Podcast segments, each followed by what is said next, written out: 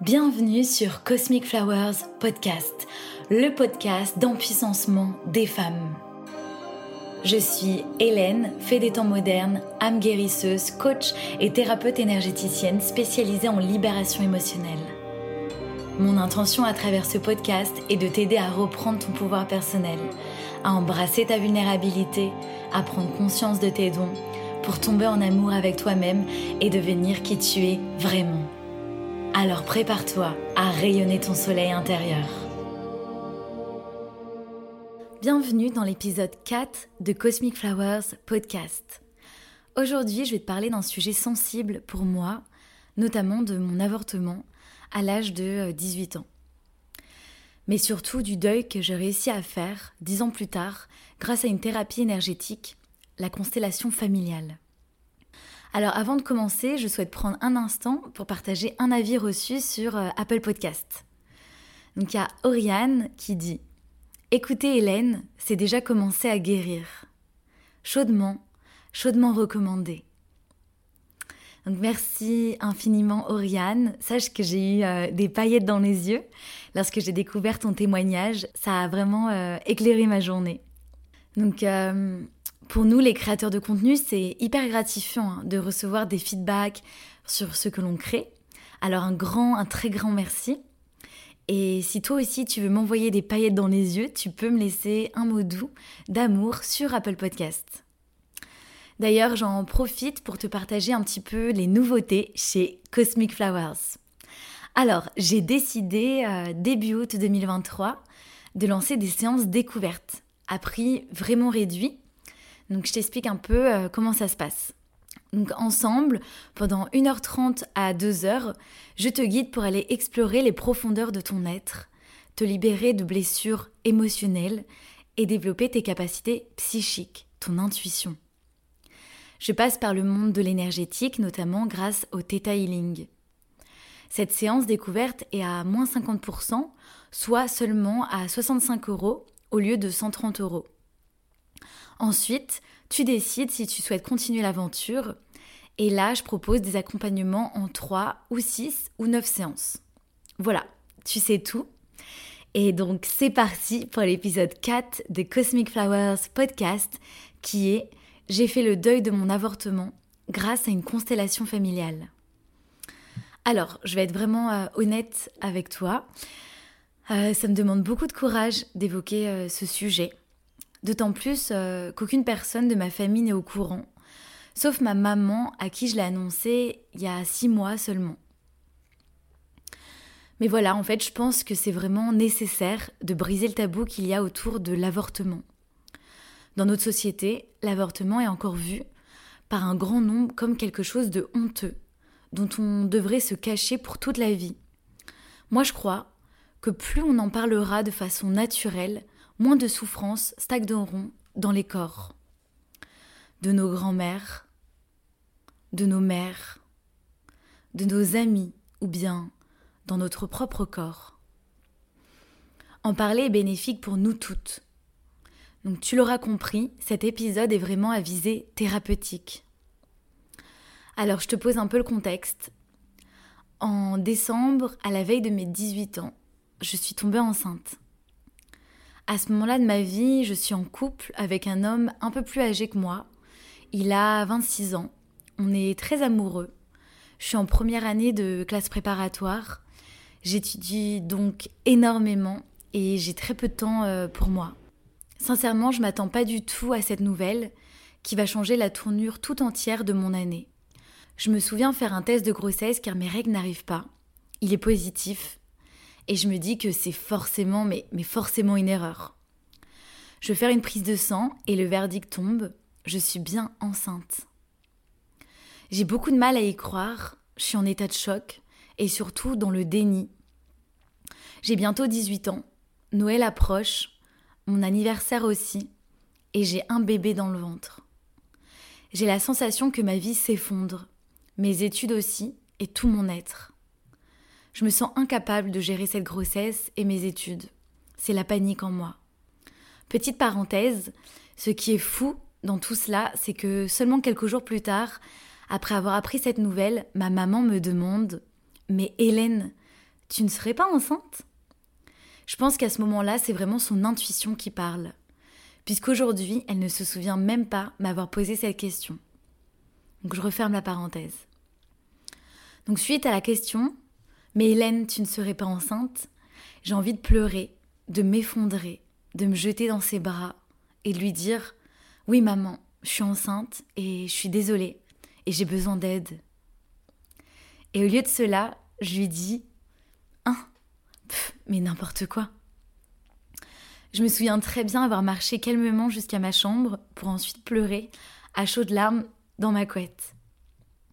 J'ai jamais parlé euh, de sexualité avec ma maman. C'est un sujet euh, tabou dans ma famille. Comme si c'était quelque chose de très secret, probablement par pudeur et euh, de par leur éducation. À ce moment-là, c'est inconcevable pour moi de lui dire. J'ai la sensation d'avoir fait quelque chose de mal, que c'est très grave, que si un membre de ma famille l'apprend, je vais me faire engueuler, voire même renier. Et je ne veux surtout pas que mes parents m'imaginent faire l'amour. Dans les semaines qui suivent, mon, moral se dégrade énormément. Je pense que ma famille perçoit que je ne vais pas bien du tout. C'est alors que mon papa me dit Tu sais, ma fille, si tu as besoin d'aide pour quoi que ce soit, je suis là pour toi. Cette phrase m'a tellement touchée de la part de mon papa, surtout par rapport à, à la nature du lien compliqué que j'ai avec lui. Je vous en parlerai euh, dans un autre épisode. Et là aussi, j'aurais tellement aimé accepter son aide, mais profondément à l'intérieur de moi, j'ai la conviction qu'il ne peut pas comprendre et qu'il ne peut pas être un soutien pour moi, car il est chrétien, très pratiquant. Je lui souris, j'avais juste envie de pleurer et je repars étudier. Quant à ma sœur, je pense qu'elle est contre l'avortement. Elle a 8 ans de plus que moi. On ne s'est jamais vraiment bien entendu, même si on s'aime, je pense. Donc le 29 décembre arrive, c'est le jour de mon anniversaire. Je fête mes 18 ans et j'ai un bébé dans le ventre. J'apprendrai par la suite que ce n'était pas un bébé, mais deux. J'ai des amis proches qui sont là pour moi, qui m'aident psychologiquement, mais surtout logistiquement, à appeler plusieurs hôpitaux afin de trouver une place pour faire une échographie. Parce que ça fait partie du process pour se faire avorter. Sauf que c'est les fêtes de fin d'année et que tous les hôpitaux de la région parisienne sont complètement saturés. Donc vraiment, après plus de 100 appels, je finis par trouver un créneau pour fin janvier. Ça me paraît loin, très très loin. Presque un mois plus tard, je me rends dans cet hôpital, miteux, très miteux. Je me souviens qu'il pleuvait dans l'hôpital. Je m'y rends seule, car personne ne peut m'y accompagner. Je cherche pendant dix minutes des aides-soignants mais il semble que cet hôpital est presque à l'abandon. Je finis par trouver un monsieur. Il me demande de mettre un, liquide sur mon bas-ventre, de prendre un préservatif et de le mettre sur l'engin qu'il va mettre dans mon vagin. Mon cœur bat à la chamade. Je me sens pas du tout en sécurité, j'ai tellement peur. Je m'exécute, je vois l'échographie à l'écran. Puis je me rhabille, je remonte mon pantalon et je pars aussi vite que possible. Entre-temps, la vie continue. Les cours dans la classe préparatoire ont repris. Je passe mes examens semestriels. Je suis tellement fatiguée, je m'endors sur mes copies, ce qui ne m'était jamais arrivé auparavant. Quelques semaines plus tard, j'ai un rendez-vous pour me faire avorter par voie médicamenteuse. De nouveau, personne ne peut m'accompagner. J'y vais. Je me souviens m'être sentie jugée par le personnel qui me demande mon âge et qui est surpris que je sois enceinte si jeune. Je prends les médicaments, je rentre chez moi, et là, c'est le début d'une grande déprime qui durera quelques mois. Je n'ai plus envie d'être en lien avec mon amoureux, ni avec personne d'ailleurs. Une tristesse inimaginable m'envahit. Je ne sais même pas d'où elle vient. Elle me surprend. Je ne peux que la ressentir dans toutes mes cellules, dans tout mon être. Je ne parlerai plus jamais de cet événement je mettrai au fin fond des oubliettes, cadenassé. J'avoue que ça me génère euh, des émotions hein, d'en parler au micro. En revanche, je garderai de profondes séquelles. Après chaque rapport sexuel, même protégé, je serai constamment dans la panique de retomber enceinte. J'attendrai mes règles avec impatience. Et cela pour les dix prochaines années de ma vie. C'est-à-dire que de mes 18 ans à 28 ans, j'ai cette peur profonde de tomber de nouveau enceinte. Jusqu'au jour où je découvre les constellations familiales. Car forcément, en enfouissant nos émotions et les problèmes de nos vies, on s'expose à des déséquilibres psychiques et des nœuds énergétiques. En enfouissant cet avortement, en faisant comme s'il n'avait pas existé, eh bien finalement j'étais en train de créer un trauma encore plus grand que ce qu'il n'était déjà. Sur le long terme, le fait de ne pas aller explorer ces émotions désagréables qui nous ramènent à des souvenirs de vie difficiles, eh bien ça crée des malaises, ça crée des maladies qui peuvent alors se manifester sur le plan physique. Les thérapies énergétiques permettent de faire circuler le flux d'énergie dans le corps et à la guérison de s'amorcer sur toutes les dimensions. La dimension émotionnelle, mais aussi psychologique, physique et spirituelle. Quand tu fais une thérapie qui prend en compte toutes les dimensions de ton être, alors tu peux parler de guérison holistique. À travers les thérapies énergétiques, tu libères ta mémoire cellulaire, d'expériences désagréables, de traumas. Et c'est vraiment méga puissant. Il y en a plein, c'est à toi de tester, de voir laquelle résonne en toi, laquelle est la plus bénéfique pour toi. Par exemple, moi, c'est vraiment en 2021 où le monde de l'énergétique me rattrape. Que ce soit à travers les cours de yin yoga que je donne dans Paris, que ce soit les massages du visage que je propose dans un château à Saint-Germain-en-Laye, toutes les personnes qui sont accompagnées par moi me demandent Qu'est-ce que tu m'as fait? J'étais dans une autre dimension, j'ai accédé à des informations, des flashs que je ne vois pas habituellement. Et je peux te dire que les personnes que je massais venaient d'un univers très cartésien, pas forcément très présente dans le milieu spirituel. Et moi, à ce moment-là, en effet, je ressens à fond qu'il se passe des choses dans mon corps quand je masse et quand je donne des cours de yoga, mais je suis incapable de poser des mots dessus. Je sais que oui, il se passe des choses fortes, très fortes, mais quoi Je ne saurais pas l'expliquer. Je suis sûre qu'en te partageant ça, tu te reconnais. Quand l'énergétique entre dans ta vie, tu le sens, tu le sais, même si tu ne parviens pas à mettre des mots dessus. Ton corps te parle et ton corps ne ment jamais. Et puis, clairement, si tu t'es retrouvé sur mon podcast qui a pour intention de démocratiser les thérapies énergétiques, eh bien sache que ce n'est pas anodin. Ce n'est pas par hasard. D'ailleurs, j'ai une autre anecdote. Quelques jours avant de prendre mon billet d'avion pour Bali, une femme qui vient de recevoir un massage du visage me dit Waouh, mais qu'est-ce que tu m'as fait? Ça m'a fait la même sensation que lorsque j'étais allée voir un chaman à Bali. Et là, je me souviens que je n'ai même pas eu les mots pour lui répondre. J'étais choquée que l'univers me confirme que Bali était une destination juste pour moi. Cette femme, sans le savoir, m'a murmuré un message de l'univers. Le fait qu'elle mentionne Bali, je l'ai vraiment pris comme une confirmation, sachant que j'avais prévu dans les jours qui suivent d'acheter mon billet pour m'installer là-bas. C'était de nouveau une confirmation que le monde de l'énergétique était bien entré dans ma vie. Je ne pouvais pas faire semblant de ne pas voir. D'ailleurs, cette même année, je découvre le Theta Healing. Donc si tu n'as pas encore écouté l'épisode 1 du podcast, c'est le moment. Je t'explique à quel point cette technique m'a aidé sur mon cheminement spirituel. Et aussi, c'est cette même année 2021 que je découvre les constellations familiales. Donc je tiens à préciser qu'on est tous réceptifs aux énergies, qu'on en ait conscience ou non. On est des êtres spirituels vivant une expérience humaine. On est tous toutes connectés à l'au-delà. Juste, selon moi, il y a des moments de vie où on est plus réceptif que d'autres. Des moments où nos canaux, nos, capacités psychiques se débloquent, s'ouvrent, se alors, revenons aux constellations familiales. Donc la constellation familiale, c'est une thérapie énergétique qui aide à rétablir l'ordre dans le système familial. Elle permet à chaque membre d'assumer la charge de ses propres responsabilités et de réintégrer sa place par la mise en lumière des événements que l'on croit oubliés.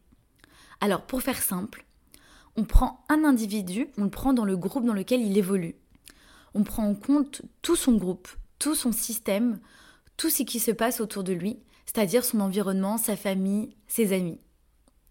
On n'est pas isolés les uns des autres, on est interconnectés. il y a des interactions dans nos familles, dans l'environnement dans lequel on vit.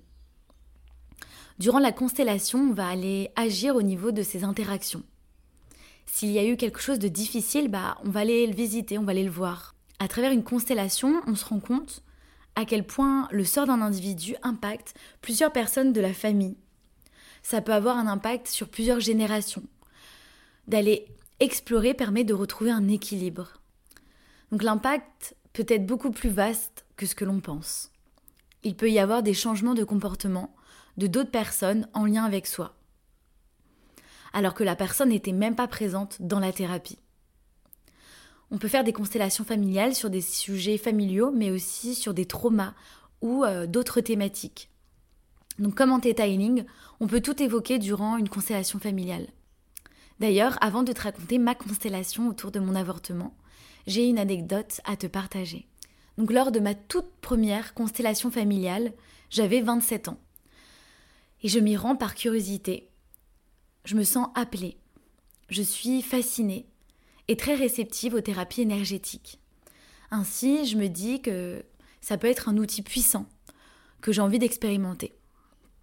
Je fais partie des participants du groupe et je peux être choisie, si j'accepte, pour être une représentante, c'est-à-dire pour représenter un membre de la famille, une situation traumatique ou un défunt ou autre. Alors forcément, ce jour-là, une femme lève la main pour consteller autour de son avortement. J'assiste à toute sa constellation. À l'intérieur de moi, je me dis que c'est étonnant qu'elle n'ait toujours pas fait le deuil. Moi, j'ai la sensation de l'avoir fait en deux, trois mouvements. Comme si ce n'était rien, en fait. Bien sûr, à ce moment-là, je me manque complètement à moi-même. Je suis toujours dans le déni et je n'ai bien sûr jamais vraiment fait le deuil. Au fur et à mesure de la constellation, je sens des émotions remonter à la surface. Je commence à me poser des questions.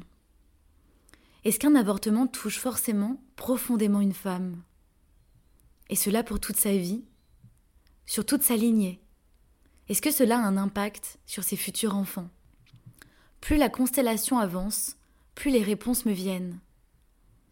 Oui, un avortement impacte profondément une femme. Et pour toute sa vie sur toute sa lignée et sur ses futurs enfants. Et plusieurs mois plus tard, je retourne faire une constellation familiale. Et cette fois-ci, je décide de passer en abordant mon avortement. Alors je peux pas te raconter exactement en détail, car ça reste un peu flou dans ma tête, dans mon mental, car le soin agit au niveau de l'âme, et c'est dans le corps qu'on va ressentir une libération émotionnelle. Un énorme poids qui se dissout dans la lumière. D'ailleurs, celles qui reçoivent des séances de detailing, eh bien, c'est assez similaire au niveau de la dissolution, au niveau du soin énergétique. Je pense que ça vous parle, ce que je vous raconte là.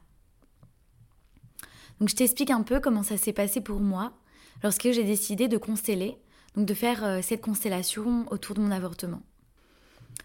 Alors le constellateur, celui qui organise la constellation, me demande de choisir parmi les participants, donc les représentants, une personne pour me représenter donc Hélène enceinte à 18 ans. Une autre personne pour représenter le bébé dans mon ventre. Et encore une autre personne pour représenter mon avortement. Moi, j'observe ce qu'il se passe, je suis en dehors. Je suis euh, observatrice. Regarder me permet de conscientiser plein de choses et d'avoir du recul par rapport à la situation. Je regarde ce qui se joue en face de moi et ça me génère vraiment beaucoup d'émotions. Moi qui croyais avoir tourné la page, eh bien, pas du tout. Je me rends compte à quel point cet avortement a eu un impact sur mes relations amoureuses suivantes. Et que cet avortement continue de me hanter au niveau énergétique. Je ressens la douleur, la culpabilité à l'intérieur de moi. Donc je tiens à préciser qu'il ne s'agit pas d'acteurs. C'est juste que durant une constellation familiale, il y a un champ informationnel, un champ énergétique qui traverse tout simplement les personnes qui représentent la situation. Ça traverse leur corps.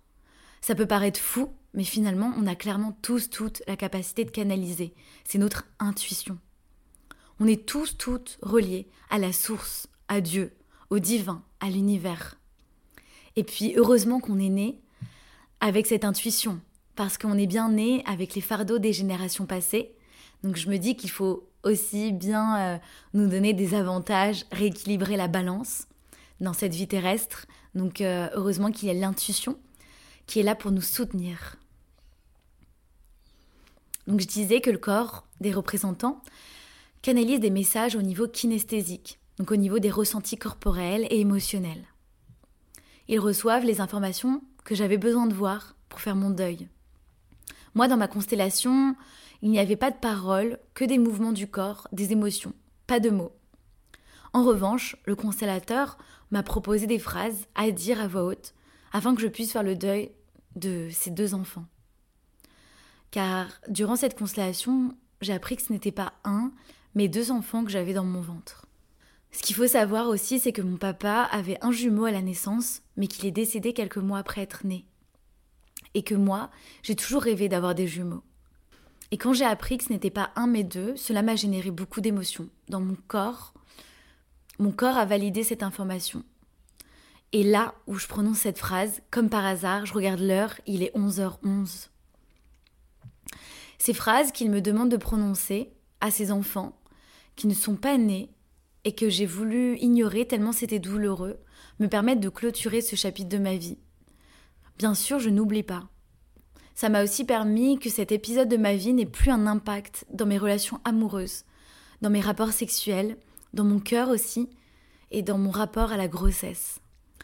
Ensuite, le constellateur m'a recommandé de ne pas parler de ce qui s'est passé, de ne pas penser avec le mental à cette constellation pendant les trois semaines qui suivent, afin de laisser à mon âme tous les ajustements euh, dont elle a besoin. Donc pour résumer, ce que je retiens de cette constellation familiale autour de mon avortement, ce n'était pas une âme que je portais dans mon ventre, mais deux. Beaucoup d'émotions m'ont traversée pendant cette constellation. J'ai pleuré et j'ai enfin regardé mes enfants pour de vrai. Depuis, je pense à eux. J'ai des intentions pour ces deux âmes qui n'ont pas eu le temps de s'incarner. Je les aime et elles le savent. Et si un jour j'ai des enfants, je leur dirai qu'avant eux, j'ai été enceinte de deux jumeaux et que je me suis faite avorter. À travers la constellation familiale, j'ai compris que la position que nous avons dans la famille est importante. Ton corps sait s'il est le premier, le deuxième, le troisième, le quatrième. Il suffit de lui demander. J'ai maintenant deux exercices intuitifs à te proposer. Donc l'exercice 1, teste ton intuition. Je te pose un peu le contexte, c'est assez fou, j'ai assisté à une constellation familiale, là, début février en 2023, à Ubud, à Bali. Je n'ai pas constellé. En revanche, j'ai été une représentante pour la constellation. Donc j'ai représenté euh, une situation ou un membre d'une famille. Alors, devine quel rôle m'a été attribué. Je te propose trois options.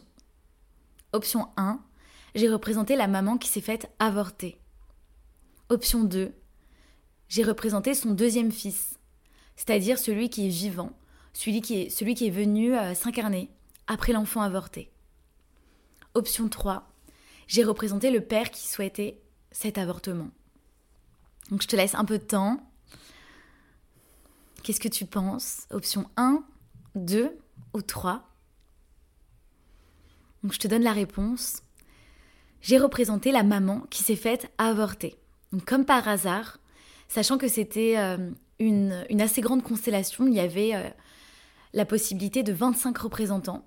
Et j'ai été celle qui a été choisie pour représenter la maman qui se fait avorter. Donc je le savais, euh, en fait franchement je le savais ouais, que j'allais être choisie. Mon corps captait plein plein d'infos sur cette femme. J'étais hyper émue. Il y avait plein d'énergie, de messages qui me traversaient. Alors, exercice numéro 2, écoute ton corps. Alors attention, hein. je t'invite à faire cet exercice uniquement si tu es prête à avoir les réponses. Si tu souhaites vraiment savoir la place que tu as dans ta famille, tu peux prendre plusieurs feuilles de papier blanche, écrire sur chaque feuille un numéro. Par exemple, sur la première feuille que tu prends, tu écris un grand 1. Sur la deuxième feuille que tu prends, tu vas écrire un grand 2. Ainsi de suite, et tu vas déposer ces feuilles au sol. Donc 1, 2, 3, 4, 5, 6.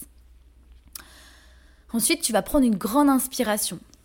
Donc tu inspires. Et tu expires.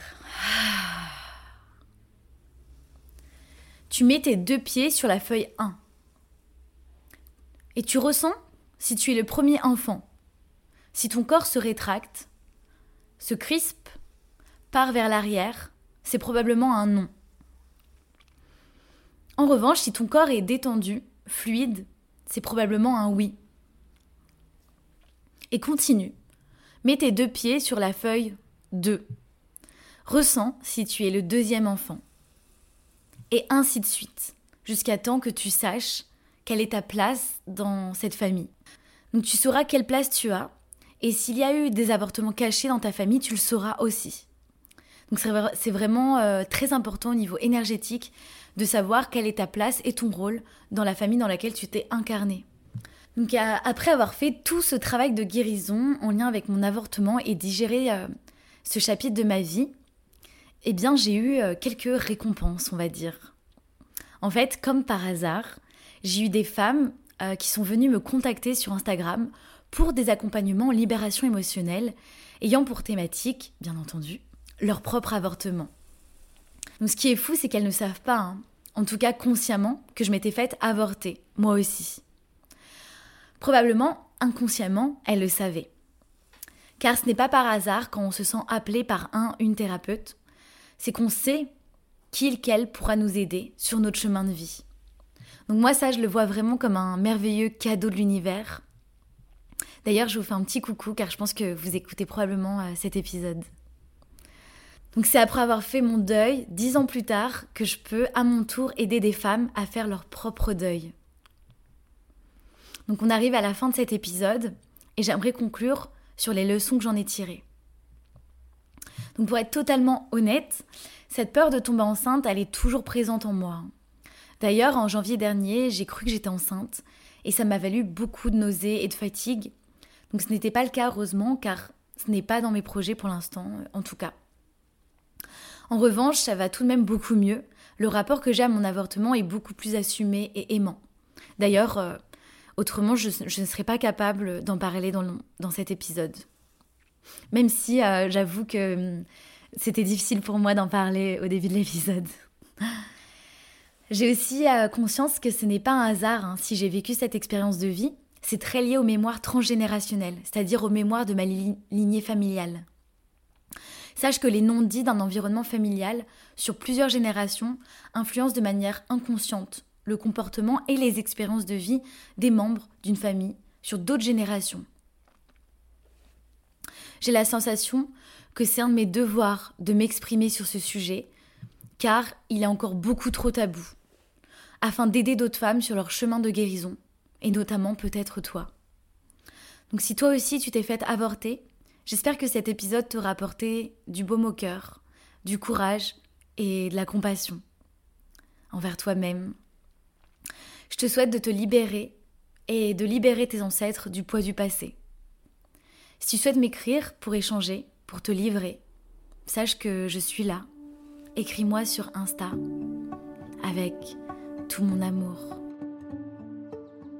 Un grand merci pour ton écoute. Si tu as adoré ce podcast et que tu souhaites me soutenir et m'aider à diffuser mon message, je t'invite à t'abonner, me laisser 5 étoiles lumineuses sur Spotify ou Apple Podcast et un mot doux d'amour. Ou bien tag-moi en story Instagram en me mentionnant at cosmic.flowers. Je t'embrasse et je t'envoie du soleil.